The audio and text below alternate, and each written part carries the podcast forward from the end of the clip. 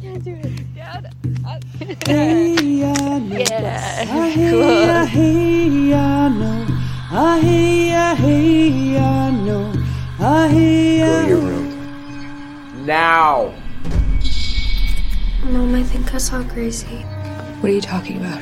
How did Gracie die? She was insane. She was always talking about ghosts. I wish she was dead. Janet. Anything else you want to tell me? I need angels. I need angels. I can't let her go back to him. my wings, can't fly. Give me some faith. It's a weakness I can't fight. It comes in the night. It won't leave me alone like a dark shadow. I need angels. Oh, hi. Um, yeah, so I'm Jules Kostachin. I'm based here in Vancouver, Canada, on the unceded ancestral lands of the Coast Salish peoples. Uh, originally from Northern Ontario, Ottawapiskat First Nation is my reserve, my home community. Uh, raised with my grandparents up in Moosonee, and yeah, happy to be here. Also ich bin Jules Kostachin. Ich wohne in Vancouver, Kanada, auf dem unbesiedelten Land der Coast Salish Leute. Ich komme eigentlich aus Nord-Ontario. Atawapskat First Nation. Das ist meine Reservation, meine Heimatgemeinde. Ich wurde von meinen Großeltern in Musoni großgezogen und ja, ich freue mich hier zu sein. I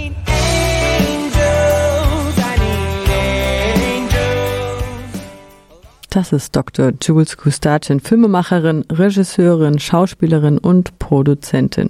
Sie erzählt Geschichten, die bedeutsam sind, wie sie auf dem 9. Nordamerika Filmfestival in Stuttgart Anfang Februar 2023 selbst sagte. 2007 gründete sie ihre Produktionsfirma Visual, die insbesondere indigenen Menschen und marginalisierten Frauen die Möglichkeit geben soll, eine Karriere in Film und Fernsehen zu starten. In ihren Dokumentationen filmt sie ihre Zwillinge bei ihrem Initiationsritual zum Erwachsenwerden oder wie ihre älteren Söhne das Jagen und Fallenstellen in verschiedenen indigenen Gemeinden lernen. In Plazenta von 2012 thematisiert sie Geburtenrituale. In Wapake, das übersetzt Morgen heißt, spürt sie den generationsübergreifenden Traumata und den generationsübergreifenden Resilienzen der Residential Schools, der Internatsschulen nach, denn sie ist selbst das Kind einer Überlebenden. Sie liebt Geister und Gruselgeschichten, wie sie im Interview sagt, und sie erzählt sehr persönliche Geschichten. In ihren Filmen geht es um den Kampf gegen den diskriminierenden Indian Act, um Landrückgabe und die spirituelle Ebene. Zurück aufs Land gehen und von den Ältesten und Wissensbewahrerinnen lernen, aber auch um Humor. Jules promovierte 2021 über Gender, Race, Gewalt und indigene Dokumentarfilme.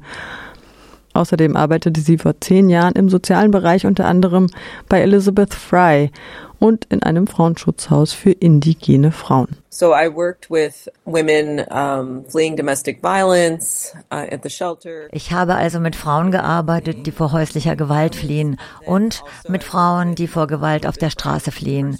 Und dann habe ich bei Elizabeth Fry auch mit inhaftierten Frauen gearbeitet oder mit Frauen, denen eine Inhaftierung droht. Ich weiß, dass wir im Gefängnissystem überrepräsentiert sind, und zwar alle Geschlechter. Und ich weiß, dass das mit Racial Profiling und strukturellem Rassismus zu tun hat. Es gibt viele Gründe, warum das passiert, und es ist sicher nicht die Schuld der First Nations.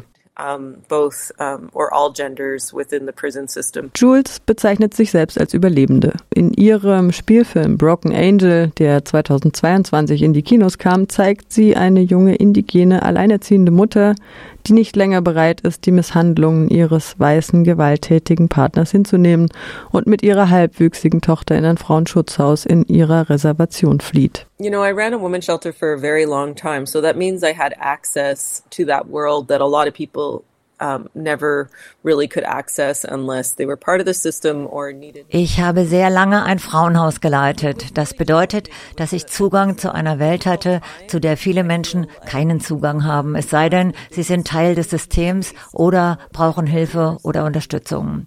Es war also wirklich eine Herausforderung, eine schwierige Zeit. Ich habe das Gefühl, dass ich mich als indigene Frau, die ich in meinem Leben viele Hindernisse und viel Gewalt erlebt habe, mit der Hauptfigur identifizieren konnte. Ich wusste, was die Einzelne tun muss, um sich aus solchen Situationen zu befreien. Deshalb sehen wir am Ende des ersten Aktes von Broken Angel, wie strategisch sie bei ihrer Flucht vorgeht. Sie hat Taschen mit Lebensmitteln vorbereitet. Ihre Nachbarin wartet im Auto auf sie. Sie hat Geld und ihren Ausweis unter ihrer Matratze versteckt. Das sind Dinge, die wir mit unseren Klientinnen in der Unterkunft gemacht haben, einen Notfallplan erstellen für den Fall, dass sie zurückkehren oder bei einem anderen Täter oder Töter landen. Wir wollten also sicherstellen, dass unsere Klientinnen eine Handlungsoption haben und dass sie wissen, dass sie einen Ort haben, an den sie zurückkehren können, wenn sie uns brauchen. Es gab Zeiten, in denen wir ihre Ausweise für sie aufbewahrt haben, weil ihnen diese manchmal von der übergriffigen Person weggenommen wurden. Es gibt ja leider eine Menge Dinge, die passieren oder schiefgehen können, wenn Frauen sich in solch einer Situation wiederfinden. Manchmal ist ein Frauenschutzraum vielleicht nicht der beste Ort. Du bist in einem Haus mit vielleicht 20 anderen Frauen und Kindern. Es fühlt sich manchmal vielleicht beengt an. Du hast nicht viel Platz. Du musst dein Zimmer mit jemandem teilen, du musst die Hausarbeit machen, du musst kochen und du musst dich ein- und austragen. Letzteres dient der Sicherheit unserer Klientinnen, damit wir immer wissen, wo sie sind, falls etwas passiert. Denn es kann leider immer etwas passieren. Also ja, ich habe das Gefühl, dass ich diese tiefe, bewusste Wahrnehmung, eine Sensibilität und ein Verständnis in die Geschichte eingebracht habe, weil ich selbst eine Überlebende geschlechtsspezifischer Gewalt bin und selbst in dem System gearbeitet habe. Das jemand anderes vielleicht nicht hätte, weil er oder sie diese Erfahrung nicht gemacht hat. Um yeah, I just feel like I brought that sensibility and understanding to the story that maybe someone else wouldn't have because they didn't have that lived experience. Jules Spielfilm Broken Angel spricht viele Themen an, so auch die Überrepräsentierung indigener Menschen im Gefängnissystem, häusliche Gewalt, geschlechtsspezifische Gewalt und Transinklusion. Die Elizabeth Fry Gesellschaft von Vancouver, die Jules zuvor erwähnte, ist eine gemeinnützige Organisation, die inhaftierte Frauen, Mädchen und deren Kinder oder von Inhaftierung bedrohte Menschen unterstützt, um den Kreislauf von Armut, Sucht, psychischen Erkrankungen, Obdachlosigkeit und Kriminalität zu durchbrechen. Benannt ist sie nach der britischen Reformerin des Gefängniswesens Elizabeth Fry, die als Engel der Gefängnisse bekannt ist. Well, I ran the shelter back in the early 2000s, so we did a lot of work with it, with um, als ich in den frühen 2000er Jahren das Frauenhaus leitete, haben wir viel mit einer queeren Organisation zusammengearbeitet, die zu uns kam und Workshops mit meinen Mitarbeiterinnen durchführte. Ich wollte, dass unser Angebot inklusiver wird, dass wir niemanden abweisen. Wir hatten eine LGBTQ plus Politik und hatten im Vorstand eine Menge Arbeit in Bezug auf unsere Grundsätze geleistet. Aber das war damals. Also bin ich mir sicher, dass sich die Dinge in Bezug auf die Grundsätze seitdem geändert haben. Ich bin ein bisschen stolz darauf, dass ich eine der Wegbereiterinnen war, die diese Arbeit begonnen hat. Wir haben im Alltag darauf geachtet, dass die Personalausweise der Menschen fotokopiert werden und ihre Akten über einen langen Zeitraum bei uns aufbewahrt werden. Wir waren auch sehr gewissenhaft bei der Dokumentation, weil viele unserer Klientinnen vor Gericht vorgeladen wurden. Und wie du vielleicht weißt, können viele dieser Unterlagen möglicherweise vor Gericht gegen sie verwendet werden. Ich überprüfte also all diese Dokumente und Akten und sogar unser Kommunikationslogbuch, um sicherzustellen, dass wir nichts taten, was unseren Klientinnen von Nachteil sein könnte oder alles nur noch schlimmer macht. Da es sich um ein Frauenschutzhaus für indigene Frauen handelte, stellten wir vorrangig Betten für indigene Frauen zur Verfügung. Aber wenn es freie Betten gab, öffneten wir uns für alle Menschen auf der Flucht. Natürlich gibt es noch viel zu tun, denn es wird ja von der Regierung finanziert. Also gibt es auch Einschränkungen in Bezug auf das, was man tun kann. Ich denke, dass es ein guter Ausgangspunkt ist, mit einem grundsätzlichen Konzept zu beginnen, um Inklusivität zu gewährleisten. Und wir haben die Her Story of Care gemacht, die, glaube ich, jetzt Their Story of Care heißt. Und das war eine weitere Maßnahme, die wir ergriffen haben. Wenn die Einzelne oder die Klientin in der Lage war und sich wohl dabei fühlte, hat sie ihre eigene Geschichte aufgeschrieben, anstatt dass wir als Mitarbeiterin ihre Geschichte interpretierte. Denn sie ist ja die Expertin für ihr Leben. Sie weiß, was sie braucht. Sie kennt ihre Geschichte besser als jeder andere. Wir haben also dafür gesorgt, dass dieser Teil ihres Aufenthaltes bei uns von den Klientinnen selbst gestaltet wurde. Das waren die Dinge, die ich umgesetzt habe. Ich glaube, ich war ziemlich gut darin, wenn ich jetzt nachdenke. Das war vor zehn Jahren, wie gesagt, aber es war eine Menge guter Arbeit. They know their story better than anyone, so we made sure that that component of their intake was um, client led.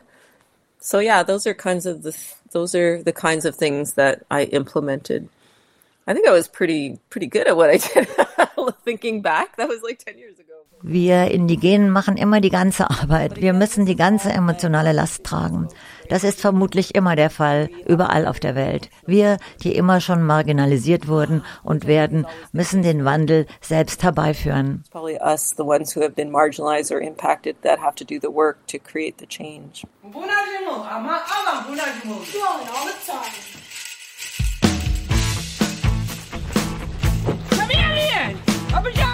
Im Musikvideo zu I Wanna Rise von Emma Stevens verlässt eine junge indigene Frau nach einem Streit mit der Mutter ihr Zuhause. Sie steigt in ein Auto ein und wird nicht mehr gesehen. Die Newcomerin Emma Stevens singt I Wanna Rise, um Aufmerksamkeit auf das Thema der vermissten und ermordeten First Nation Frauen zu lenken. Indigene Mädchen und Frauen laufen zwölfmal höhere Gefahr, in Kanada ermordet zu werden oder zu verschwinden. Emma Stevens ist Mi'kmaq und hat sich im Alter von nur 18 Jahren in der indigenen Musikszene Nordamerikas mit ihrer Version des Beatles-Klassikers Blackbird 1,5 Millionen Klicks auf YouTube ersungen.